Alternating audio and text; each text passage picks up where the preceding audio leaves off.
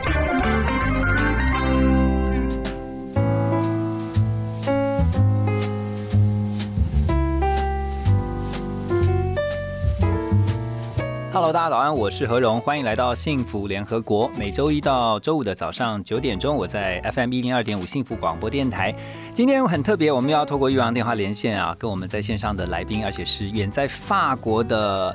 林继苗教授在线上，他是法国里昂大学应用外语学系的副教授。我们先跟林老师问声好，林老师您好。何龙哥您好，大家好，线上的大家，各位听众大家好。林老师，我们先让大家了解一下台北跟巴黎的时差，因为你在巴黎嘛，对不对？对，哦，那巴黎跟这边差几个小时啊？跟台北差七六个小时六个小时，所以对七早上的七个也没错。OK，对，七个是冬天的时候，冬季的哦，对他们有这个冬令跟夏令有的时间分，，对对对，没错哈。目前还是夏令，可是快要变冬令了，这样。所以如果是就算是六个小时的话，那早上的九点就是你们那边的凌晨三点，是这样子算对不对？是的，哇，真是早啊！真是 早，没错，谢谢您起了个大早来跟我们连线。好，我们先要 没错。先先来跟让大家了解一下，为什么今天会跟林老师哈在线上做这个岳阳的访问啊？是因为最近有一个很有趣的事情，就是呢，法国巴黎哈，他们大学竟然要开台语的课程，来赶快让老师告诉我们一下，这是一个什么样的缘由？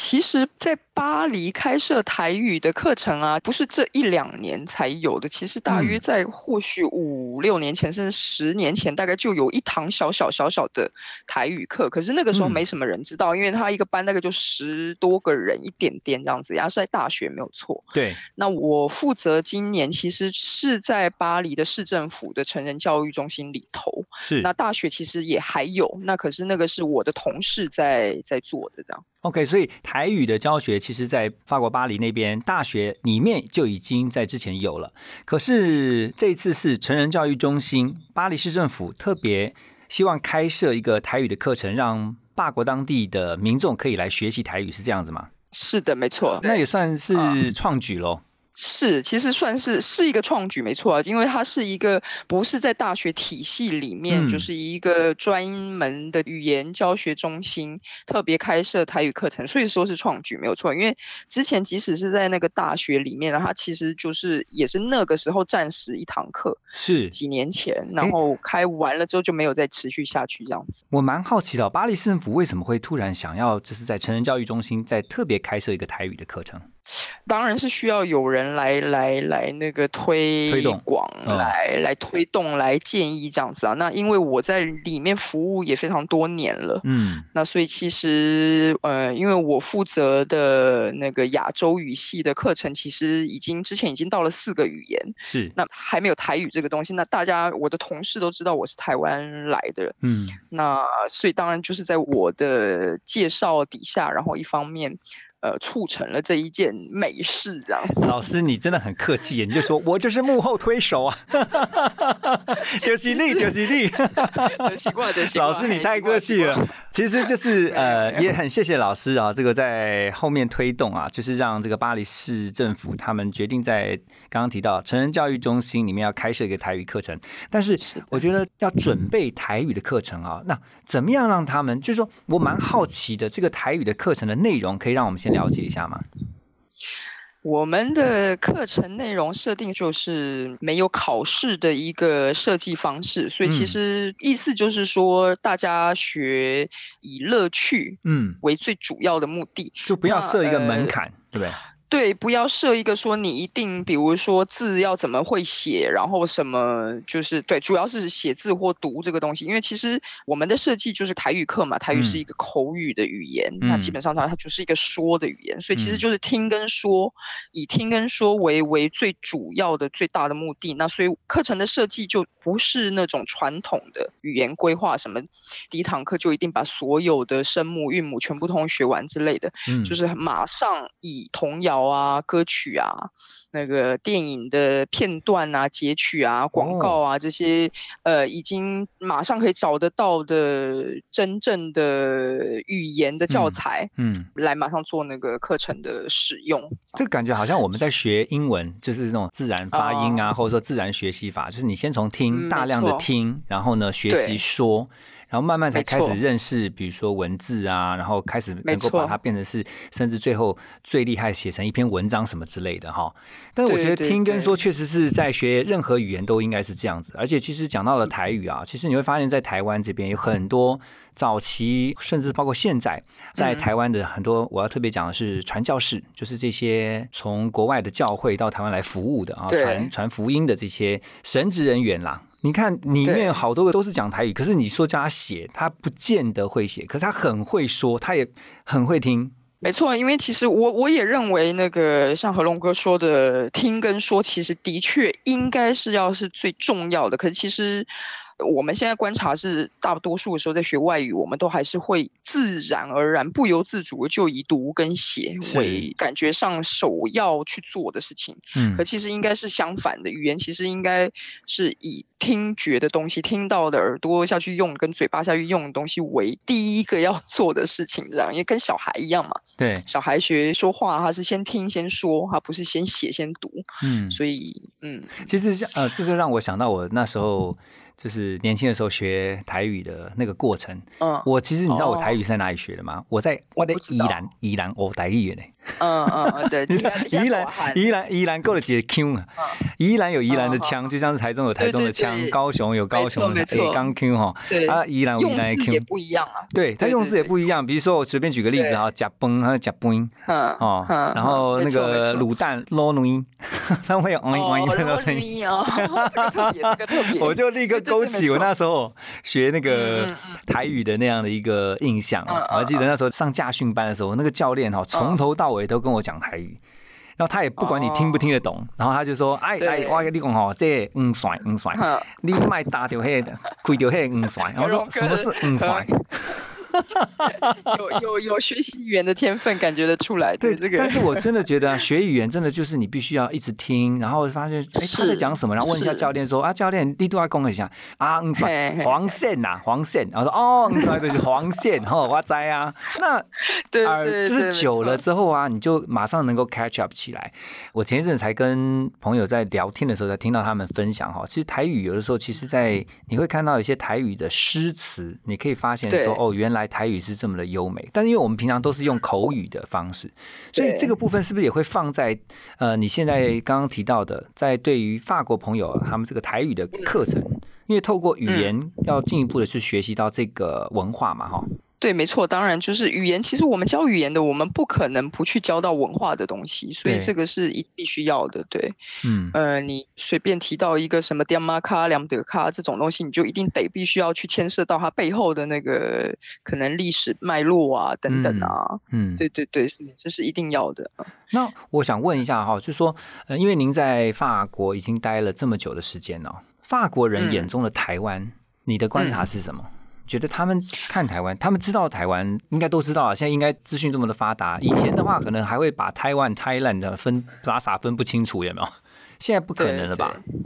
现在其实不是不可能呢，因为其实像这个问题，它是有一个演变的。那个以前对台湾的印象可能就是很遥远啊，甚至不知道它在哪，那个地图上面指不出来这样子。那知道台湾是说华语的地区之一的人，其实现在算大多数、绝大多数。那有少数还是会把台湾跟香港搞不太清楚。哦，OK。那对，可是其实这个现象的确，就像那个何荣哥说的，已经越来越。少了，特别是从去年那个疫情以来，嗯，就是现在大家的确对台湾都有一个特别清晰的印象在那边。哦，你说那个台湾 can help 对不对？我们对对这个对对对，没错。捐助那个口罩，对，后对，然后因为疫情的关系，所以也把台湾跟中国的关系的这个问题议题，呃，就是非常的国际化了。所以其嗯实现在大多数的人都知道说这个当中微妙的地理政治啊，这样子地缘政治的东西。嗯，那提到台湾的时候，其实一般的人啦，如果是一般年轻人二三十岁，他们可能大概就是第一个联想到就是什么像真奶啊，然 后然后。对啊，他们会知道说是哎台湾来的，然后嗯或者是可能比较大概大家会想到的说是那个电脑啊，像那个华硕跟那个什么 Acer 对对对，没嗯错，对对对。然后像这个他们会知道说哎是台湾来的这样子，然后电影台湾的电影也非常的算国际化，很有哦，名真的啊，台湾的电影是什么样的？台湾嗯，台湾的电影甚至是比真奶跟电脑这些东西都还要早让台湾出口的一个一个领域这样子。哦，是哦，对对，台其实法国人认识台湾是从侯孝贤啊、蔡明亮啊、哦这一类很早期的新浪潮电影开始就。是不是因为这些大导演曾经去参加过坎城影展之类的？对对 对，参加过一些国际影展嘛？对，是的，是的，对啊，因为就是他们的电影其实一直都很受到法国人的喜爱。嗯，所以其实甚至可能台湾人自己不太知道的，这个其实法国人都还蛮可以讨论啊，嗯知道说，哎，这些导演啊，呃，杨德昌啊这样子的，哦他们的就是很多像一些可能台湾人不太知道的台湾电影，其实法国人都还一般的会比较注意文艺信息的，他们会比较知道。哦，对，法国人这个天性浪嗯漫，然后呢，这个非常热爱艺术。他们对于很多的译文的一些，不管是活动啊，或是一些作品，他们都会非常的去关注这样子。呃，刚才也提到的是，比如说像准备这些台语的教材，那如何透过语言的学习，进一步的去了解背后的文化，甚至于嗯让他们更多的认识台湾，这个其实都必须要。我觉得是要经过设计的哈。那你们嗯会怎么希望让他们一步一步的去了解？哦，原来我听到的台湾，跟我在接触了台语课程之后所了解的台湾，它的不同。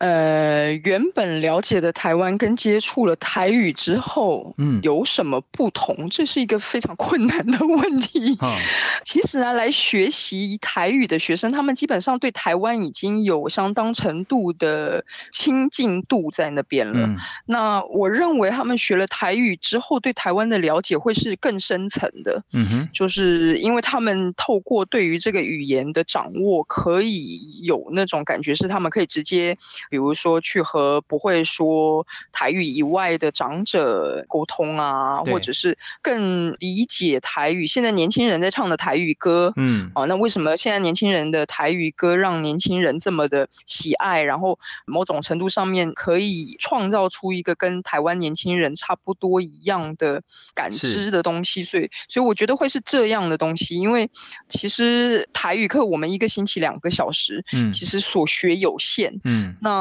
这只是一个，就是开一道门路，然后让这些法国人，其实是法语为语言的这些人，嗯来呃上这些巴黎市政府用法文开的台语课，对那其实是提供一个让他们可以进一步深入的了解台湾的一个门路。那这样其实基本上，我觉得啦，有一点像那个我们说的存在先于本质，有没有？其实台湾嗯已经在进步的价值上面受到了世界的的看的看嗯的肯定，没错。嗯所以其实我觉得有的时候我们也不需要太过用力的去推销。那其实嗯诶，这个进步价值的这个代表已经在这，然后所以其实西方国家呢基本上我们大家这些价值认可差不多一样，他们就会自己觉得说，哎，你要选哪一边，选哪一个什么。那在上课的过程当中，有没有发生过有一些有趣的事情？你你印象当中？台语课其实老实说，是我目前是规划者，然后所以其实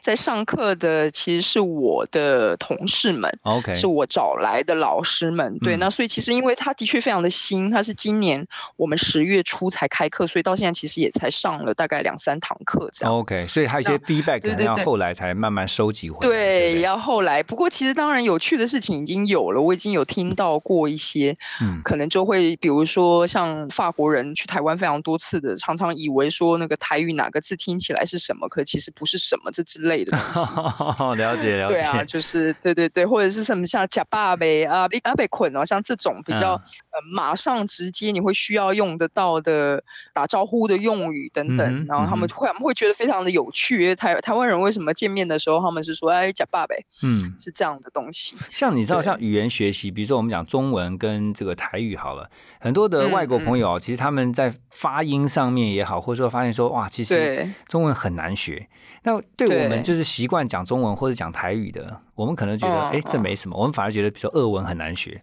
或者是法语其实还难学的，对对他们来讲很很简单。那他们在发音上面也会有遇到像类似这样的问题吗？还是说台语其实比较好发音？有啊，嗯，其实有啊，当然有啊。我觉得这个是一个非常看相对的问题，因为。当然，他们法国人就是他们自己就会觉得他们的法文不难学啊，就就也不是说不难学了，就是他们他们自己会说的情况之下，你就不会觉得它是一个困难的东西。可是你要他们解释，其实他们又会觉得不太知道该怎么解释语法等等，嗯，这也很正常。嗯，因为我我常常看到一些，比如说我们在台湾看到一些什么影集啊，然后呢法国人在讲法文的时候，其实都会有日日那种声音，有没有？就是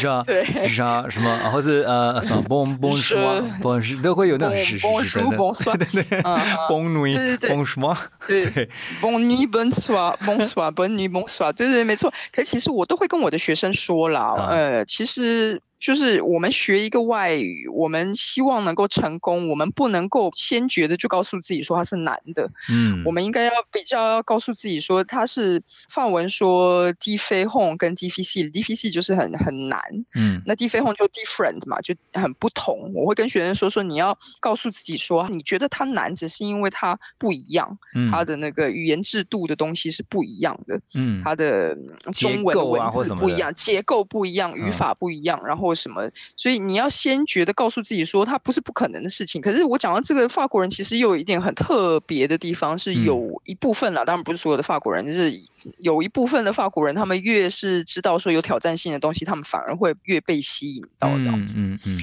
对，太简单的他们反而，而且其实对英语这种关系的不一样，也是一个在法国很特别的东西。像他们比较不会特别喜欢美国电影啊，比较会特别喜欢像台湾电影这种啊，然后会觉得说对美国文化嗤之以牙，然后会反而比较喜欢这些小众的文化的东西啊，这样。嗯嗯。其实你在听台语歌的时候，你发现有时候，就像刚刚听到像江蕙二姐的那个《罗喉香》。然后再听到巴郎哎，你就觉得哇，有的时候其实不知道该怎么去形容啊。听到的时候就很有感情，那个感情是很丰富的，蕴含在里面。然后，但是你发现其实他用的文字也没有那么的复杂。但是我不知道为什么哎，这这老师你能解释吗？我不知道该怎么解释。我知道你的意思，我知道你的意思。其实它基本上就是一个我们小的时候在童年时期的一个情境之下，然后习得的那个语言的那个深度，它是在那样的情境之下不知不觉的在就是融入我们自己每一个本身的个人里头。所以其实像像像这种母语的这个概念，其实就是这样啊，就是它是一个我感觉啦，是一个建构我们每一个个人的一个基本的。基础对，那所以你在现在听到这样一个让你小时候童年时期拥有非常多的回忆，非常多的不管是不管是好的不好的啊，那那它会勾起我们那个时候的感触有没有？所以我觉得可能是像这样的东西会影响到我们的感受这样子。而且我刚刚突然有一个想法，就是说，其实，在学习台语课程的过程当中，我觉得更多的是让法国的朋友透过跟。呃，老师也好，或是同学啊，尤其是比如说台湾的这些同学的互动，他会更了解台湾人。你有没有发现？就是因为有时候其实你你你是语言可能是一个层次，可是他在认识你的过程中发现，哦，原来你的 personality，你背后的一些人情味也好，他是看不见的东西的时候，是在那个过程当中去感受到的。没错，所以这个部分像。我们在海外的这些呃台湾的这些乡亲啊，是怎么样让人家，比如说外国的友人去知道说，哎，咱台湾人是就景哎，嗯嗯嗯，对啊这个其实不太需要言说啊。这个其实嗯在一个人他的他是怎么样当老师的，他的态度，然后其实这这些东西，我觉得不是语言，其实很微妙的就是这样。他其实就是一个人他的举止、他的方式，他是怎么样透过跟学生的交流互动，然后嗯眼神啊，其实这是很不需要言说的东西。那我问一下法老师，你在跟你嗯的学生，或者说你在法国待了这么多年哈，你的一些法国朋友，他们在跟你闲聊的时候，有发现有没有聊到说，哎，我觉得你们台湾人是怎么样怎么样怎么样怎么样？他们对于台湾人的认识是怎样？这个也是跟有没有来过台湾哦不，一样，有有来过台湾的法国人跟没有来过台湾的法国人哎，，好好有趣哦。那有来过的是怎样？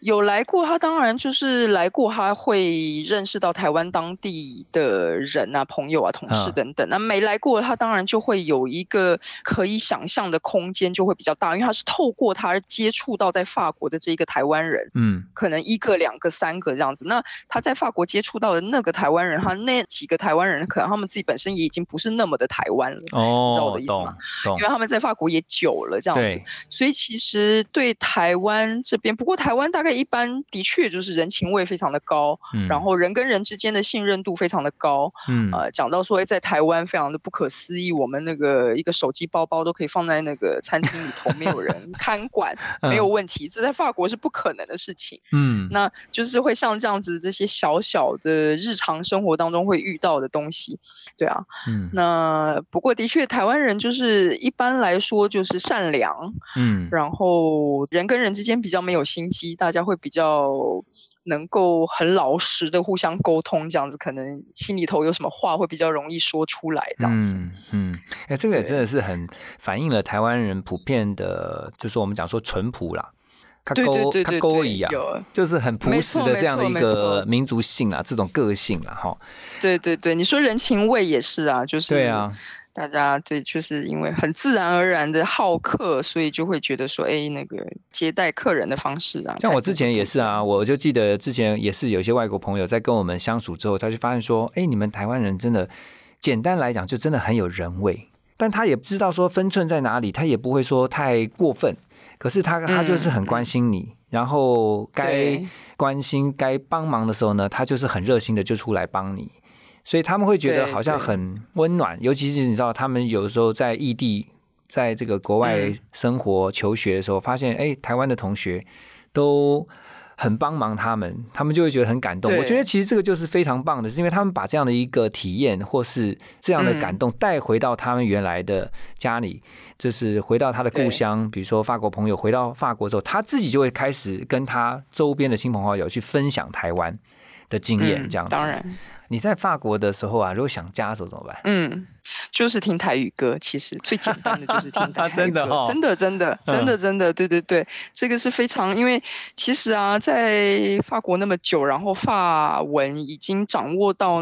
某种程度了，然后其实最怀念的还是会是第一个接触到的母语，因为我后来自己回想，其实台语是我自己本身的第一个语言，嗯因为我们在语言语言学习界，我们会说你第一语言、第二语言、第三语言等等嘛。对那，我我自己回头回想的时候，我自己说我第一个语言就是台语，嗯，那嗯。中文啊、国语啊，那是后来变成第二个语言的部分。那嗯。所以其实像我自己教学做久了，然后对法文掌握有了一定的程度，嗯。然后呢，反而会那个，因为